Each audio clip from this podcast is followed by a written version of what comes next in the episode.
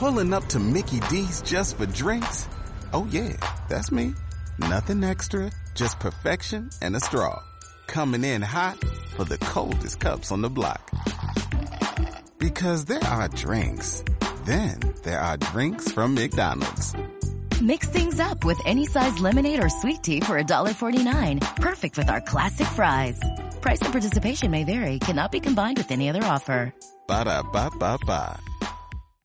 Hola, muy buenos días. Te voy a explicar algunos de los camuflajes que se idearon durante la Primera Guerra Mundial para que los francotiradores pudiesen dar headshots tranquilamente. Y es que lo de disparar y que el enemigo no tenga ni idea de dónde estás, pues eso es la leche. Es por eso que durante la Gran Guerra los franceses y británicos se pusieron las pilas a currarse movidas de camuflaje, creando secciones enteras en donde había pintores, escultores, arquitectos, dibujantes, carpinteros, escenógrafos y hasta químicos todo para crear camuflajes. En el amor y en la guerra todo vale, mon amor.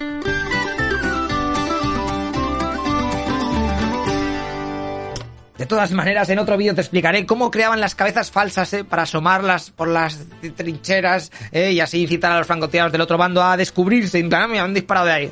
Pues muy bien. Malditos camperos. Pero vamos, que por ejemplo, un truco que tenían los alemanes era hacer un maniquí de un soldado británico herido. El maniquí estaba vestido con un uniforme khaki y la cabeza estaba vendada. ¿Eh? Era la forma más común de conseguir a un británico en la guerra capturado. Y para que diese más el pego, tenían un mecanismo que hacía que se moviese el maniquí, como que si estaba pidiendo que le rescatasen. Y claro, cuando venía algún compañero, caía en la trampa al máximo y se comía su regalo, que era un disparo y lo mataban. En la última noche de la evacuación de Galípoli, el intento ese que hicieron los guiris por ir a conquistar del tiro Estambul no les salió una mierda. Bueno, pues las tropas británicas y australianas dejaron maniquís para engañar a los otomanos, haciéndoles creer que todavía estaban ahí en las playas y así ganaban un poquito de tiempo. Otra variante más simple de señuelos eran los soldados de cartón recortados. Ay, todo cutres, pero la idea es que diesen el pego desde lejos, no desde cerca. Fíjate que en la serie de la Segunda Guerra Mundial del canal ya hemos visto cómo en algunas misiones se solían tirar muñecos al agua para hacer creer que se estaba llevando a cabo un desembarco en algún lado y cuando y el bueno estaba en el otro lado, y estaba ahí todo pensado. De todas maneras, esto de poner muñecos ahí randoms pronto se les quedó pequeños a los ejércitos y se pusieron a pensar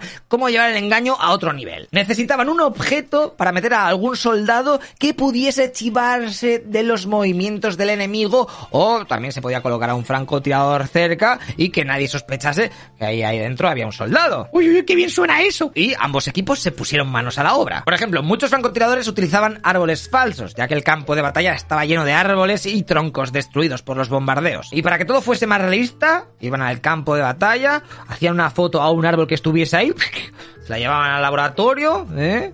Estaban ahí a hacer cartón piedra o algo así, como si fuera una falla, unas hogueras. Y por la noche, cuando ya lo tenían preparado, ahí en mitad de la oscuridad, quitaban el árbol de verdad y ponían el de pega. Ahí que estaba hueco. Todo en silencio, cual ninjas, chaval. Y luego, venga, a jugar. Los británicos desarrollaron árboles falsos inspirados en los franceses, ¿eh? y estos les llamaron árboles OPI, o puestos de observación. El árbol artificial consistía en un tubo de acero envuelto en lona y tiras de corteza de árbol. Y este era lo suficientemente grande como para que un soldado pudiera subir usando una escalera, ¿eh? que estaba dentro. Pero lo malo es que iba a tener que pasar muchísimo tiempo solo sin Spotify ni nada, y como avance el enemigo, te quedas detrás suyo y dices, madre mía, ahora como... Uf, qué desastre. Sabía que era mala idea hoy, hoy, justamente, no podía ser ayer. Hoy, cuando han avanzado, ya estoy en territorio alemán. Pues nada, aprender alemán. El primer árbol Opis se colocó en marzo de 1916 en el frente y después se construyeron muchísimo más, ¿eh? Colocando ahí las líneas en al principio, claro, pues si lo pones atrás. ¿Qué ves, José? ¿Qué ves? Pues nada, estoy viendo pues a vosotros, porque el, enemigo me ha, puesto el árbol a tomar por culo. O sea, si hay 300 kilómetros hasta el frente. Ah, es que yo que sabía que estamos haciendo pruebas, tío. No puedes hacer las pruebas un poquito más cerca, 300 que... ¿Qué veo? Por la Torre Eiffel. Te me has puesto aquí en el campo es normal. Estos árboles falsos se instalaban normalmente entre los árboles reales para que costase mogollón detectarlos. Y claro, cuando los alemanes se dieron cuenta del truco, empezaron a construir sus propios árboles también. Al final aquello parecía un amarillo. A ver, por favor, todos los que seáis árboles falsos que se muevan. Y de repente ahí todo el bosque ahí, ¡eh, macho! Ahí como jugando a fútbol también. Te ríes de los dibujos animados, está todo pensado. También se crearon animales de tamaño natural para llenarlos de explosivos y engañar al enemigo. ¿eh? Y el animal principalmente más importante durante la Primera Guerra Mundial era el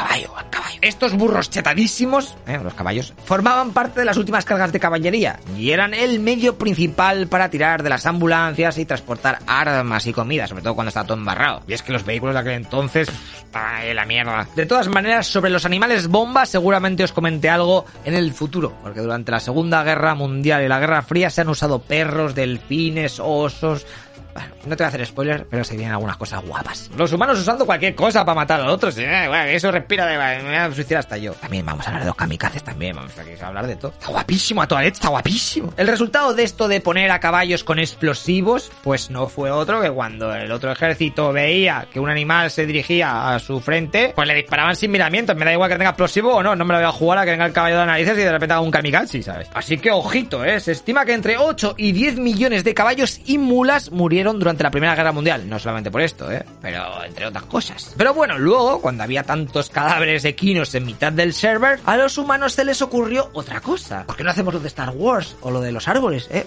Vamos a meter a gente dentro de los cadáveres de los caballos. Este señuelo se les ocurrió en el frente occidental, ya que durante un día un caballo se les había soltado sin querer y corría por tierra de nadie, ahí tan feliz, en plan no sé qué está pasando, pa, pa, pa. pero en esas llega cerca de las defensas alemanas y se lo carga. Y claro, los artistas del camuflaje francés, al ver aquella estampa, dijeron, no, aquí se me ha ocurrido, se me ha encendido la bombilla en la cabeza. Y rápidamente empezaron a construir una réplica de aquel caballo muerto, ¿eh? hecho de papel maché. Y para el que no sepa lo que es el papel maché, es eh, así a nivel Art Attack, ¿eh? con papel y cola. Cutre. Por la noche, el cadáver de aquel caballo real se retiró y se colocó la réplica ficticia en su lugar. El francotirador al que le había tocado aquel pateo se arrastró dentro ¿eh? con mucha munición y suficiente comida como para pasar un día. Bueno, suficiente comida. Un día porque no comas, yo creo que mm, puedes sobrevivir. También no solo eso, tenía un cable telefónico que iba desde el maniquí del caballo hasta las trincheras francesas para que pudiera informar de los movimientos alemanes a una distancia extremadamente cerca. O sea, que el caballo y, los alemanes estaban estaba close, eh, close. Pero claro, estar dentro de aquel maniquí era arriesgado, porque el reconocimiento aéreo enemigo, eh, que volaba encima así a poca altura, eh, chequeando el suelo, a lo mejor veía un rastrico así muy sospechoso. Pues en esas estaba el sniper gabacho metido en el caballo falso, eh, rezando y viendo los alemanes esto cerca, cuando uno de los germanos disparó al caballo muerto, ya sea porque estaba aburrido y disparó al caballo de modo práctica, o porque a lo mejor sospechaba que había alguien dentro. O yo que sé, a lo mejor odiaba a los caballos y quería asegurarse que estaba muerto.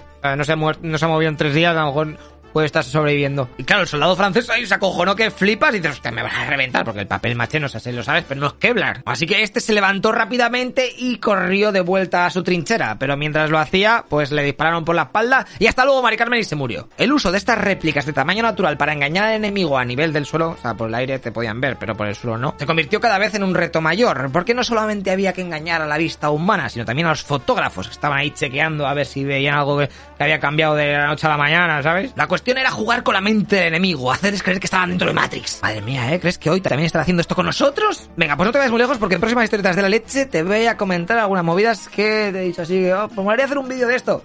Ya, ya está hecho, ya está hecho. Si te haces Patreon lo puedes ver, seguramente. Así que nos vemos en nada. Hasta luego, loco Pixas.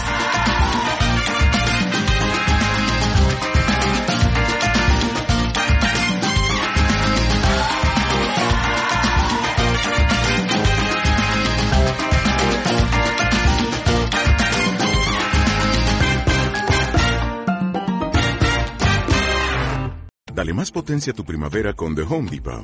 Obtén una potencia similar a la de la gasolina para podar, recortar y soplar con el sistema OnePlus de 18 voltios de Ryobi desde solo 89 dólares. Potencia para podar un tercio de un acre con una carga. Potencia para recortar el césped que dura hasta dos horas. Y fuerza de soplado de 110 millas por hora. Todo con una batería intercambiable. Llévate el sistema inalámbrico OnePlus de 18 voltios de Ryobi. Solo en The Home Depot. Haces más. Logras más.